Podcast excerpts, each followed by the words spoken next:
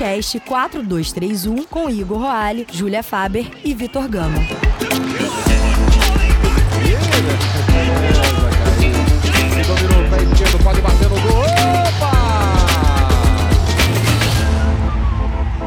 Fala galera, tá começando mais um podcast 4231, episódio de número 65. Mais uma vez, um episódio no sábado e mais uma vez um episódio aqui da nossa parceria com o Futebol Interativo. E aí também aproveitando que nessas últimas semanas eu que tenho eu que tenho feito essa introdução também, vou dar essa, vou jogar esse pepino aí pro Igão, pra Julia, mas o episódio ficou tranquilo, né? O George, que é o fundador do Futebol Interativo, ele, ele participou com a gente hoje, falou um pouquinho sobre a parceria, falou bastante. Ele teve bastante reflexões né, do, de como ele pensa a psicologia dentro do futebol, principalmente, de como ele vê o meio, o futebol reage, enfim.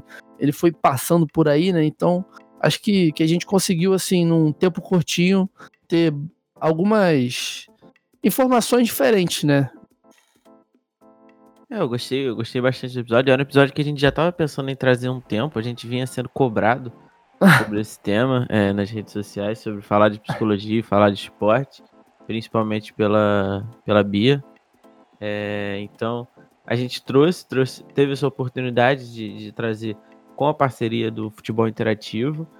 Acho que ficou muito maneiro, a gente, a gente parou um pouquinho para refletir. Eu acho que, mais uma vez, como a gente sempre fala do feedback, se a galera quiser que a gente se aventure por esse tema mais uma vez, é só falar. A gente vai, a gente chama outras vozes, outras pessoas para discutir o tema, que de fato é muito interessante. E, bom, a gente vive no século XXI, o século. A principal doença do século XXI é a ansiedade, então cada vez mais a psicologia faz parte das nossas vidas e ela tem que ser reflexo também no futebol, que é um esporte que vive de emoção, né? É, é fundamental a gente ter debatido isso. Eu achei muito legal que o Jorge realmente tem uma experiência muito legal com psicologia futebol e, e ele trouxe várias coisas que fazem a gente realmente refletir sobre isso e eu até pensei é, tive reflexões aqui durante o programa que eu realmente nunca tinha tido. É, e aí a gente mantém né, nossa sequência de com a parceria do, do futebol interativo. A gente já fala os próximos ou deixa rolar, deixa acontecer naturalmente? Se você quiser falar, ah, você à vontade aí. também. Tá, então vou deixar acontecer naturalmente. Só pra ir contra.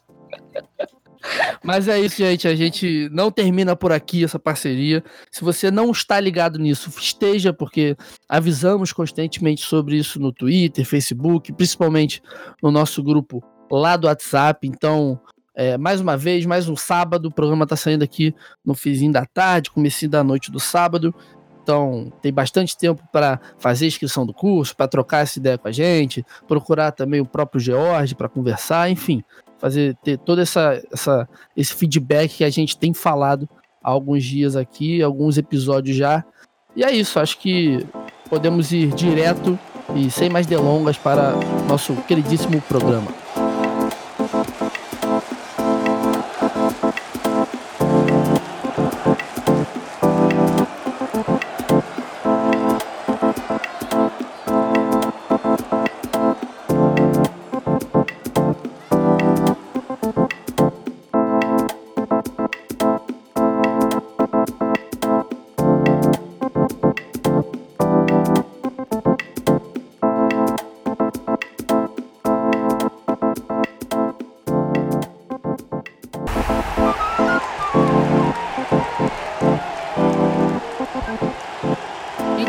Começando o nosso papo aqui, como explicamos já na nossa, na nossa, nessa nossa mudança né, de introdução, estamos fazendo esse teste aí.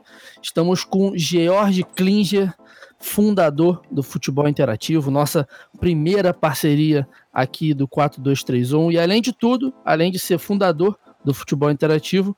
O Jorge também é psicólogo e mestre em psicologia, teve, teve alguns estágios em clubes, também teve uma passagem muito importante em auxílio a algumas comissões na Olimpíada do Rio aqui 2016, na Paralimpíada também.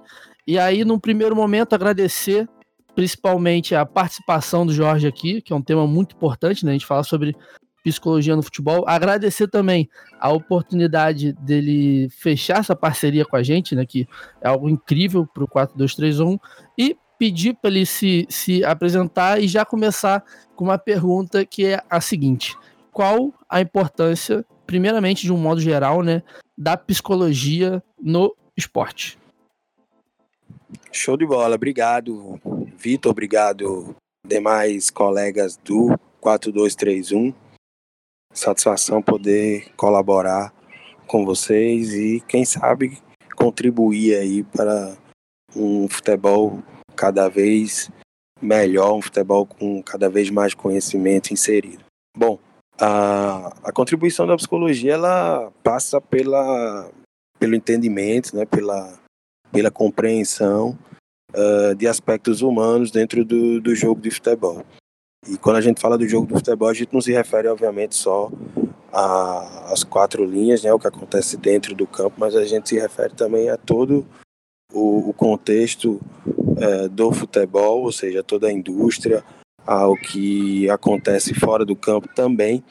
E a psicologia nos ajuda a compreender os comportamentos, nos ajuda a compreender como as pessoas pensam e, por consequência, como que a gente pode uh, gerenciar grupos, como que a gente pode gerenciar é, demandas de ordem psicológica, aquilo que comumente a gente é, ouve, né, a gente escuta como emocional. É né? muito comum a gente ouvir que o, o jogo foi decidido no emocional, mas é muito pouco comum a gente ouvir explicações sobre o que é isso que a gente chama de emocional e o que é que a gente faz com ele. Né? O que é que a gente faz então com esse emocional, como é que a gente treina, como é que a gente trabalha.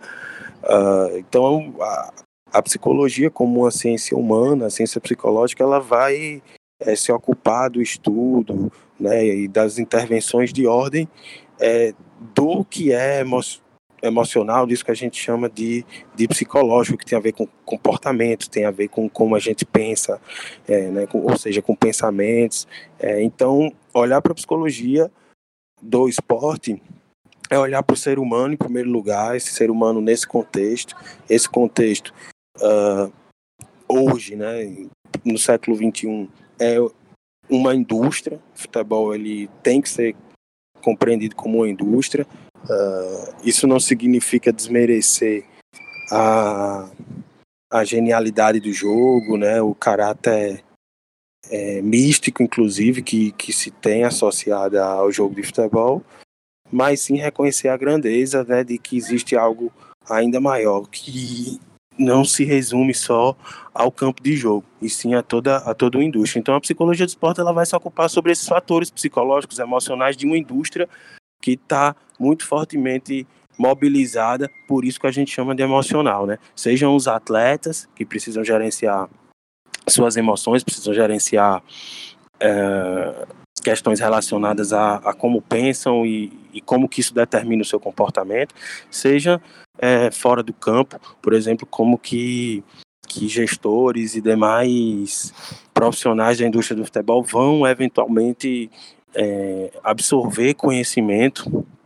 é, sobre psicologia para lidar com algumas situações do dia a dia, ou mesmo vão se utilizar do profissional de psicologia inserido, por exemplo, dentro de um departamento de recursos humanos de um clube de futebol, de uma federação, uh, a fim de ter um profissional uh, especificamente instruído, orientado para lidar com questões humanas, com questões, por exemplo, de desenvolvimento pessoal. Então, a psicologia do esporte ela tem que ser pensada de maneira ampla, né, de como que ela contribui para essa indústria.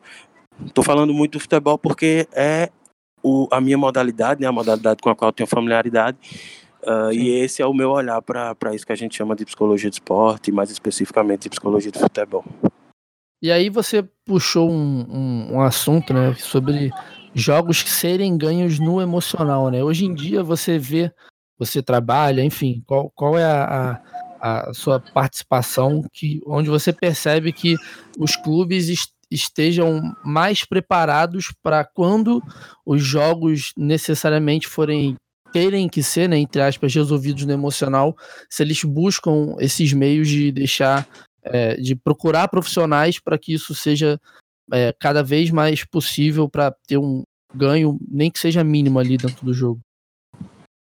Legal, Vitor. Uh, infelizmente, a, a realidade do futebol brasileiro, especialmente no alto rendimento, ou seja, no, no Série A, dos campeonatos brasileiros, Série B, ainda é uma realidade com poucos profissionais da área da psicologia atuando. Né? Ainda é um cenário que, que ainda apresenta uma grande lacuna no que diz respeito ao trabalho psicológico, no que diz respeito ao, ao treinamento mental continuado, ou seja, a prática psicológica sendo desenvolvida de maneira permanente dentro é, da equipe de futebol.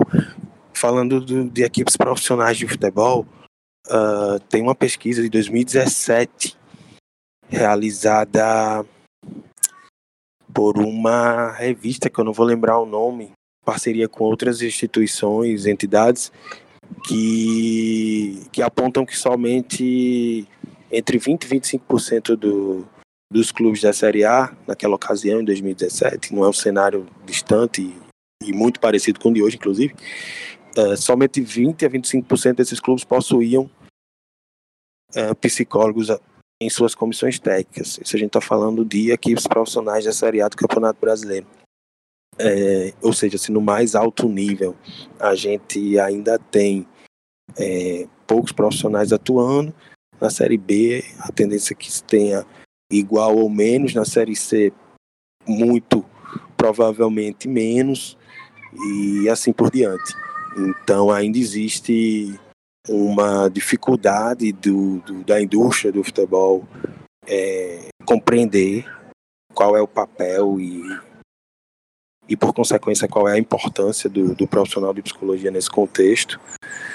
E nós, profissionais de psicologia, hoje eu já não atuo mais como, como psicólogo, né, mas atuei por alguns anos, né, fiz um mestrado na área com ênfase no futebol, e essa é uma área que eu conheço e posso, posso afirmar que nós, psicólogos, temos também uma dificuldade muito grande de, de demonstrar é, o valor do nosso trabalho para esse contexto do futebol. Essa é uma, uma questão de autorresponsabilização muito importante, que eu, particularmente, George, acredito que, que deve ser fonte de reflexão de todo profissional de psicologia. Né? Quando a gente olha para um cenário como esse, a gente precisa enxergar várias possibilidades. Então, peraí, por que, que o, o, a indústria não entende o papel desse profissional, por que, que ele não ele não então consegue trabalhar, uh, mas por que, que esse profissional então ele ainda não despertou o interesse dessa indústria, né? Um outro olhar.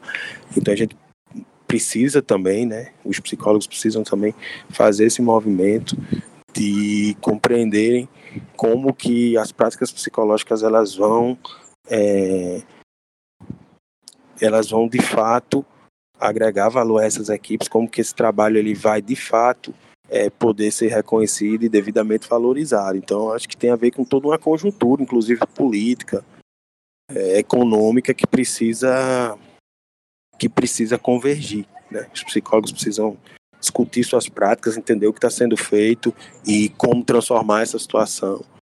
É, e os clubes precisam dialogar com essa classe, né? os clubes precisam entender é, por que sim, por que não, mas no geral é, esse é o cenário. É um cenário de pouca inserção ainda do profissional de psicologia.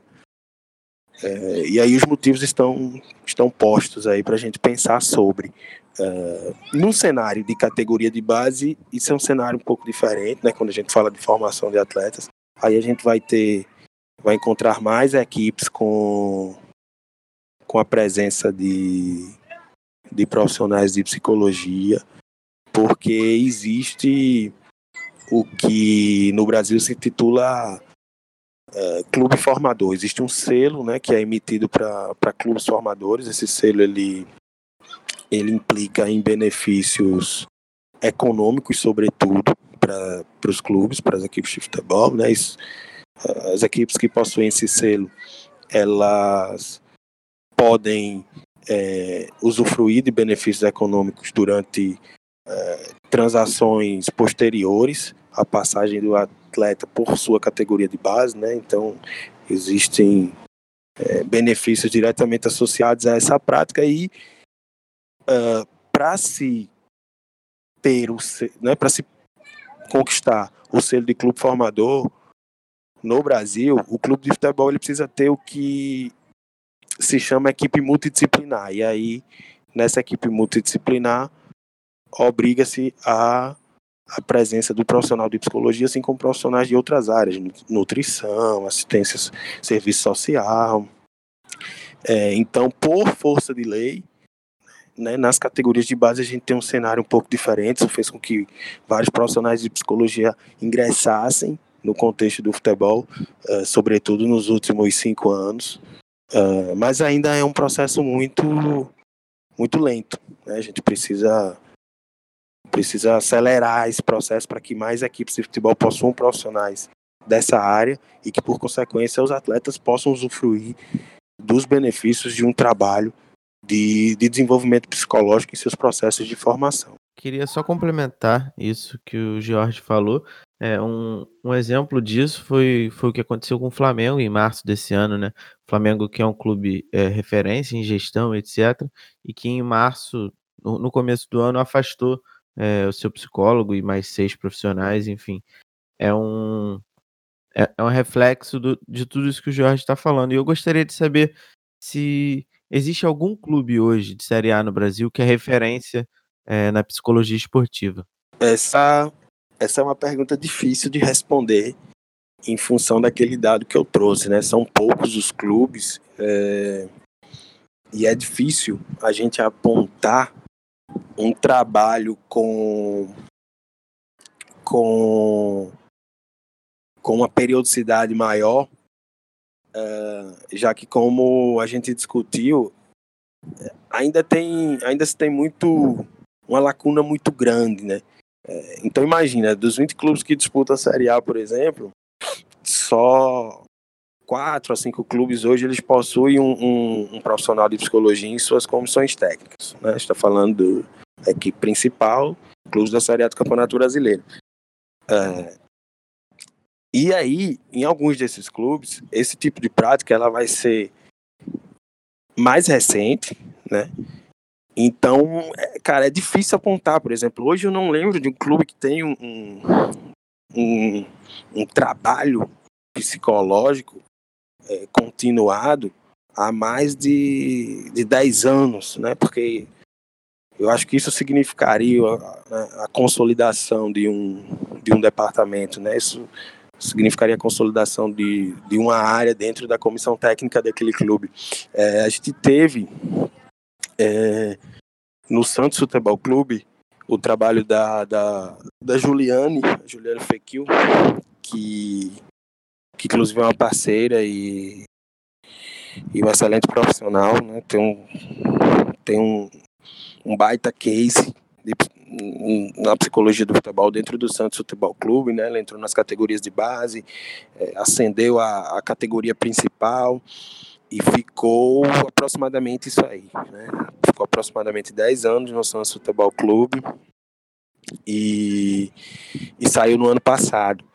É, mas alguns outros clubes que hoje possuem psicólogos no, nas suas equipes principais, como é o caso do São Paulo, como é o caso do Vasco da Gama, é, do Atlético Mineiro, eles não necessariamente têm esse serviço é, consolidado. E aí percebam, né? Quando eu falo consolidado, estou me referindo a, a um trabalho que né, já tem sido exercido por, um, por uma duração, por um período de tempo é, mais estendido, ou seja, é, 10 ou mais anos. Então é difícil até apontar. Né? Citei aqui alguns clubes que hoje têm seus, seus departamentos de psicologia é, representados também na equipe profissional, além da, das categorias de base, porque, como eu falei, em muitos casos é, isso é obrigatoriedade, né? Então é, o clube ele, ele tem que fazer, não é porque ele entende que, que precisa fazer e, e existe todo um direcionamento para isso, né? feliz ou feliz ou infelizmente essa é uma realidade né acho que que, que o que a gente pode, pode olhar com mais criticidade para esse cenário da Série A, né? Porque aí sim a gente vê uma, uma lacuna muito grande entre, entre a teoria, né? Entre a, a ideia mais romantizada, mais teorizada de, de, das ciências do esporte contribuindo para o contexto do alto rendimento e a realidade que mostra que é, entre 20% e 25% apenas das equipes possuem esse profissional inserido. Então, é, hoje eu não consigo, cara, apontar um clube com um trabalho de psicologia de longo prazo, né, e que contemple categoria de base e categoria profissional. Isso sim, para mim, é, seria um trabalho consolidado de mais de 10 anos, né, e hoje eu não consigo apontar em nenhum clube brasileiro. É, esse caso, esse caso do, do Flamengo em específico, do Alberto Figueiras, é, ele tinha um trabalho iniciado em 2016, ele era psicólogo da equipe desde 2018, e aí encerraram o ciclo dele com o Flamengo em 2019. Eu gostaria só de complementar a minha pergunta e saber o quanto esse. Porque o trabalho do psicólogo não é um trabalho, como você falou, é um trabalho de 10 anos para você poder avaliar um trabalho. É, o quanto esse imediatismo do futebol, essa busca incessante por resultado de ontem para hoje, atrapalha no, no, trabalho de um profissional da psicologia no esporte? Atrapalha muito porque a gente está falando de comportamento, a gente está falando de, de, de pensamento, a gente está falando de formas de, de ser. E tudo isso é, é muito mais complexo né, do que que questões uh, mais técnicas, mais complexas do ponto de vista da mudança, do ponto de vista da transformação e do, do quanto que, que se mobiliza para que essas transformações sejam empregadas. A gente está falando de mudar hábito, né, de, de mudar, né, de mudanças comportamentais. Então, é, a cultura imediatista, obviamente, que vai é, gerar uma expectativa é, de resultado que nem sempre vai ser congruente com, com o resultado, com, com, a, com, com a realidade, ou seja, com a capacidade de entrega do profissional, com a capacidade de entrega uh, do atleta ou de qualquer outra pessoa que esteja submetida a esse trabalho psicológico. É, então, com certeza isso influencia sim, é, não só para a psicologia, mas acho que para várias outras áreas. Né, a gente está cansado de discutir isso no que diz respeito a, ao futebol brasileiro. Uh, e só voltando aí o que você falou, o caso do Alberto, é, o Alberto ele, ele foi professor da nossa primeira turma né, do curso de psicologia de futebol. É um profissional muitíssimo, muitíssimo competente, né, do ponto de vista acadêmico, do ponto de vista profissional. E o caso dele exemplifica bem, né, o quanto que, que a, nossa, a, a nossa área, a psicologia de esporte, ela precisa ainda amadurecer e ser solidificada. Uh, você falou, né, eu dei ênfase aos 10 anos, é, mas eu estou falando em termos de departamento, né? Isso é importante ficar claro, não estou falando que você tem que dar 10 anos para o profissional trabalhar e você ficar esperando os resultados por 10 anos.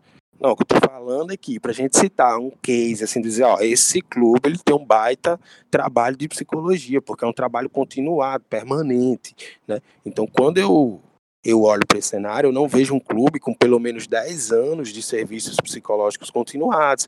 Ou seja, existem trabalhos que começam, eu esqueci até de citar aqui também, né, mas o Vasco, ele, não sei se eu citei, o Vasco, ele também tem uma profissional de psicologia é, na equipe profissional, a Maíra Ruas, Uh, mas, novamente, né, não é um, um trabalho de, de longa data, que a Maíra chegou lá recentemente. Antes da Maíra tinha uma outra profissional que, que atuou por muitos anos também no clube, mas não sei, é, não me recordo é, o quanto tempo essa profissional atuou na equipe profissional, né? Então, o que eu entendo por por consolidação, Vitor, é ter um departamento é, que atua, que, né, que oferece seus serviços para todas as categorias do clube, né? Ou seja, desde lá do sub-13 até a equipe principal, né? E você tem ah, diversos profissionais associados a esse departamento. Esses profissionais, eles têm diferentes funções e papéis, por exemplo, de acordo com as categorias. É, isso, para mim, seria uma, um trabalho consolidado, ou seja, o clube entende a importância daquele serviço, existe um departamento específico e toda uma estruturação. É, é muito assustador, né? O quanto a performance do esporte em geral depende de motivação e autoconfiança, que são fatores completamente ligados ao trabalho psicológico, não se preocuparem tanto com isso, porque, sei lá, às vezes até é, a quantidade de pênaltis que a gente perde no Campeonato Brasileiro esteja ligado a não ter um profissional acompanhando sempre para o cara saber lidar ali com aquele momento de pressão e saber equilibrar a motivação e a autoconfiança o tempo todo durante o jogo e nos momentos mais importantes, assim, tipo, acho que às vezes a gente vê os times mais preocupados quando tá é, beirando é, a zona de rebaixamento, que aí eles querem fazer um trabalho para todo mundo acreditar e ser um grupo. E nos outros momentos tem menos preocupação com isso, até, até porque também, tipo, é, pelo futebol ser um esporte coletivo, é muito mais necessário esse entendimento de grupo e de um confiar no outro e tal, que seria é, muito. Que, que poderia evoluir muito como equipe tivesse um trabalho psicológico bem feito e até evitar algumas situações que acontecem às vezes dentro de campo entre os jogadores. É, e aproveitar também é, esse lance aqui da, do que a Juliana está falando, as participações que a gente teve lá no grupo se passaram muito por por essas situações de dia a dia, né? Tanto o Luca, quanto o Flores, quanto, quanto o Iago, eles mandaram perguntas aqui, mas como a gente está com um tempo um pouquinho mais curto, é, basicamente as perguntas dizem nesse, nessa, nesse tocante de dia a dia, né? Como funciona o trabalho desse profissional lá dentro em relação à própria aceitação da diretoria, ou alguma diferença cultural, ou se, enfim, é, algumas diretorias fossem, entre parênteses, com, entre parênteses, entre aspas, contra esse tipo de trabalho, e, e se, lá, se o time está preparado, se tem como preparar um time para uma, uma fase, ou para uma possível decepção, e a partir daí como essas coisas funcionam no, nesse trabalho que, que você está comentando que precisa de um pouco mais de tempo, que precisa de ser um pouquinho mais consolidado e como isso no dia a dia influenciaria dentro do, do time. Legal. É, a fala da, da Julia é interessante porque caracteriza né, esse, esse cenário, o nosso cenário, o cenário do futebol brasileiro. É bem isso mesmo. Então existe de fato um, uma cultura de, de se apagar incêndios, né? É, isso aí a gente já está cansado de discutir. É, e por consequência, é, o, o profissional de psicologia, o trabalho psicológico inserido nesse contexto, ele vai, ele vai lidar com esse tipo de, de demanda, né? Então, o profissional, né? Por isso que eu gosto muito de refletir sobre sobre a postura, né, a posição do profissional diante desse obstáculo. O profissional ele vai ter que ser muito hábil em lidar é, com essas questões, ou seja, ele, ele vai sim apagar incêndio, ele vai, né, eu acho que ele precisa entender que, que em muitos casos ele vai sim apagar incêndio, é, até porque se está pegando fogo tem que, tem que apagar mesmo, mas ele vai aprender a fazer isso concomitantemente uh, e concomitantemente ele vai prever, ele vai antecipar é, futuras ações, ele vai planejar, ele vai é, desenvolver uma visão né, de como aqueles incêndios eles podem ser evitados e por consequência vai ter um plano de ação claro que que identifique o trabalho psicológico naquela equipe. Então você, Julinha, falou, por exemplo, de motivação, de autoconfiança, é, então percebam que, que nós, pensando de uma perspectiva aqui muito rápida, né, do senso comum, motivação, autoconfiança, algo que, que a gente precisa cultivar, né, ou seja, algo que a gente precisa é, desenvolver, aprimorar diariamente, né, não é algo que, que a gente vai treinar por algumas horas e, e, já, vai, e já vai perceber um, uma melhora notável.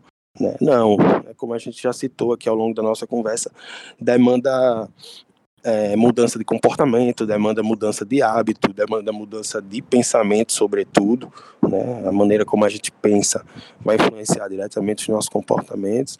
Então, é, é um trabalho realmente de médio e longo prazo, né? que precisa ter, primeiramente, o espaço e precisa ter claro, o conhecimento agregado, né, conhecimento teórico, conhecimento prático, para que isso seja para que esse, para que o desenvolvimento do seja do atleta, seja do treinador, ele seja de fato concretizado e por consequência que esse contexto entenda, né, ele perceba valor no trabalho desse profissional. E, e então assim, de fato existe essa cultura de se apagar incêndio, mas essa cultura futebol brasileiro, o profissional que vai lidar nesse contexto, ele tem que entender isso e, e se preparar, né? Preparar para a realidade. Não adianta a gente só reclamar, mas é assim, mas é assim. Alguém tem que mudar. E aí, Vitor, você pergunta, né, qual é o impacto disso, né, se as pessoas não entendem o, o trabalho desse profissional, e de fato, muitos não entendem. E é justamente por isso que o futebol interativo existe né? Ou seja, a gente podia só reclamar do futebol brasileiro, falar que, poxa, a gestão é difícil, poxa, mas é, tem pouco conhecimento agregado, é, não existe espaço para as pessoas que querem se desenvolver é, profissionalmente, as pessoas não têm oportunidade de, de aplicar o seu conhecimento, de se debruçar sobre sobre o seu objeto de estudo, porque os clubes são fechados, eles não, não querem saber daquilo, né? Esse, por exemplo, é o meu caso, enquanto psicólogo do futebol, né? Após a graduação, eu ingressei no mestrado, com ênfase no futebol, e tive a oportunidade de, de realizar parte do meu mestrado no México, em Monterrey, e lá eu tive a oportunidade de realizar período de estágio dentro do Tigres, né, Tigres do México. E observando o cenário do México, observando o cenário brasileiro, a gente, né, eu notava uma similaridade muito grande com relação a essa dificuldade de inserção no contexto do futebol, dificuldade de absorção de bons profissionais por essa indústria, né? Uma indústria muito fechada. Eu costumo dizer que parece muito com a política no Brasil, né? Você não sabe, assim, a gente fala assim, cara, como que vira político? Qual que é o processo? Entendeu? Então é difícil, assim, você ingressar na indústria do futebol, né? Qual que é o processo? O que é que eu preciso fazer, né? Quais são as habilidades que eu devo possuir? onde eu me preparo? É, então foram essas questões que lá atrás motivaram a fundação né, do futebol interativo e que é hoje aí a nossa principal missão, né, transformar essa realidade do futebol brasileiro justamente em função do que você falou, Vitor, porque de fato muita gente não entende o trabalho da psicologia como não entende o trabalho de diversos outros profissionais. Talvez o da psicologia não entendam ainda mais, né, porque é uma área que, como a gente mencionou já aqui, já está de fato muito distante é, do contexto do futebol. É, e o nosso trabalho é justamente aflorar o potencial das pessoas, é aflorar é, o desenvolvimento delas, é, aguçar os seus sonhos, para que elas possam, de fato, uh, se preparar, para que elas possam posteriormente ingressar, no caso daquelas que ainda não atuam no futebol, e ingressando no futebol, elas têm a oportunidade de mudar esse cenário. É assim que a gente vai mudar, né? Se a gente só ficar falando que o futebol brasileiro é complicado, é difícil, ah, e aí vai ficar mais difícil ainda. Né? Então a gente precisa fazer alguma coisa ah, da nossa parte. A gente acredita que a educação é o caminho, né? É a base, ela é lá para essa mudança. A gente acredita né, que a gente está está vivenciando um processo de revolução do conhecimento no futebol. Nunca se discutiu tanto, nunca se problematizou tanto o futebol brasileiro como no momento atual. O teu podcast é um exemplo disso. O podcast de vocês é, é uma prova viva disso. O futebol interativo é outra prova viva disso e diversas outras iniciativas que fomentam esse movimento de educação para o futebol, de problematização, de discussão do futebol sob uma outra ótica, para além daquela que a gente está acostumado, que é ganhou, perdeu. É, e aproveitando já que você citou, né, encaminhando também para o encerramento do programa, falar um pouquinho do curso do futebol interativo, Psicologia do Futebol, que vai ter a primeira aula, primeira aula no dia 12 de novembro, daqui a 10 diazinhos. E aí, se já quiser, se o Igor, a Julinha quiserem dar, fazer algum comentário antes dessa, dessa última resposta do George, fique à vontade também, senão a gente já vai fechando por aqui, vai encerrando por aqui. É sempre bom ver as pessoas falando que, o, a, que a educação é o caminho. Eu acho que isso é muito isso, o podcast, muito isso que a gente fala sempre o tempo todo. É só um bom alinhamento você pensar. Bom, então, dito isto, Jorge, primeiramente, muitíssimo obrigado pela participação, pela parceria, por, por ter demandado, né, desprendido esse tempinho para conversar com a gente, mesmo que por pouco tempo, né, ficou meio corrido no final das contas, mas acho que deu para dar uma clareada muito boa. Quem se interessar também já vai ser um baita insight, né, para começar a refletir sobre isso, a pensar na carreira e aí acho que para fechar o programa seria interessante se você falasse um pouquinho melhor do curso, né, como eu expliquei, que vai começar daqui a 10 dias. Também agradecer de novo, mais uma vez, e estamos em contatos e prontíssimos para a próxima. Show de bola, pessoal. Muitíssimo obrigado pelo convite, pela oportunidade de estar aqui hoje com vocês, pela parceria com o Futebol Interativo. Uh, e é isso aí, a gente tem um curso começando no próximo dia 12 de novembro, né? Então, faltam só 10 dias para o curso Psicologia do Futebol, é a segunda turma do curso Psicologia do Futebol, do Futebol Interativo, e é um curso que promete bastante para quem tem interesse no treinamento mental de atletas de futebol, para quem tem interesse em aspectos psicológicos do futebol, seja um psicólogo, seja um profissional de outra área que tem interesse em se aprofundar no tema. É, a gente vai ter na aula inaugural no dia 12 de novembro a, a presença do Santiago Rivera, que é psicólogo do Málaga da Espanha, né? O Santiago ele atua no futebol espanhol há muitos anos, já trabalhou no Sevilha e em outras equipes. E hoje ele está no Málaga, é doutor em psicologia, então é um profissional muito completo que alia teoria e prática muitíssimo bem. Uh, o curso ele é online, né? A gente está falando de um curso online com um diferencial que são aulas ao vivo. Né? Então, apesar do curso ser online, a gente tem no nosso DNA a cultura da interatividade. Então, os alunos podem assistir essas aulas de maneira ao vivo, por consequência, interagir com demais colegas, interagir com os professores. Tudo isso acontece em tempo real. Obviamente, caso o aluno não tenha a oportunidade de assistir ao vivo, ele tem a flexibilidade para acessar a plataforma, acessar o conteúdo da aula quando ele quiser. A videoaula ela fica disponível por até seis meses, né? Todo o material didático do curso, as videoaulas, o acesso ao fórum e demais aspectos relacionados à experiência acadêmica do aluno é, é de seis meses, né? Ele tem esse acesso à, à nossa plataforma por esse período. Uh, mas obviamente que se o aluno tem a possibilidade de interagir no dia e hora da aula, né, de estar assistindo ao vivo, isso pode significar um grande diferencial, já que ele pode tirar dúvidas e falar com o professor de maneira ao vivo. Uh, Para finalizar, é dizer que quem tem interesse no curso e quem tem interesse em atuar na indústria do futebol tem aqui então uma ótima oportunidade, já que Todos os cursos de futebol interativo, incluindo o curso de psicologia do futebol, oferecem experiências práticas. E para esse curso de psicologia do futebol, nós já temos experiências práticas confirmadas, ou seja, estágios de curta duração confirmados no Fluminense, no Botafogo, ambos aí do Rio de Janeiro, onde vocês estão, e também no Esporte Clube Bahia, né? A gente, na semana que vem, vai estar confirmando outros clubes, então provavelmente vai ter clube do Sul, como Havaí, vai ter clube do Nordeste, como Fortaleza, e a gente espera que outras equipes também, com as quais a gente tem parceria, que vão estar abrindo os seus departamentos de psicologia para receber os melhores alunos do nosso curso. Né? O, o link eu vou pedir para para que o Vitor deixe aqui na, na descrição do nosso chat. Mas quem já quiser acessar, é só digitar www.futebolinterativo barra curso barra dia do futebol www.futebolinterativo barra curso, barra psicologia do futebol. Aguardo todos vocês. Então é isso. Mais uma vez, agradecer o Jorge, agradecer toda a equipe, né?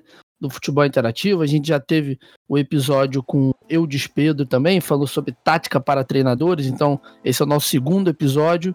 E acho que ficamos por aqui. Um, um, ficou bem curtinho, né? Ficou bem rapidinho, mas é, com, as, com as reflexões do Jorge, eu acho que dá para a gente encaminhar para pelo menos sair um pouquinho né, do que a gente está acostumado de pensar e até mesmo debater sobre o futebol, né? A gente fica muito naquela de falar muito sobre o jogo, jogo, jogo, e tem outras um milhão de coisas que influenciam naquele resultado ou naquele não resultado e que a gente acaba meio que passa sem ver, né? Então é isso, agradecer o Igão, a Julinha e o Jorge mais uma vez e até a próxima. Valeu, gente!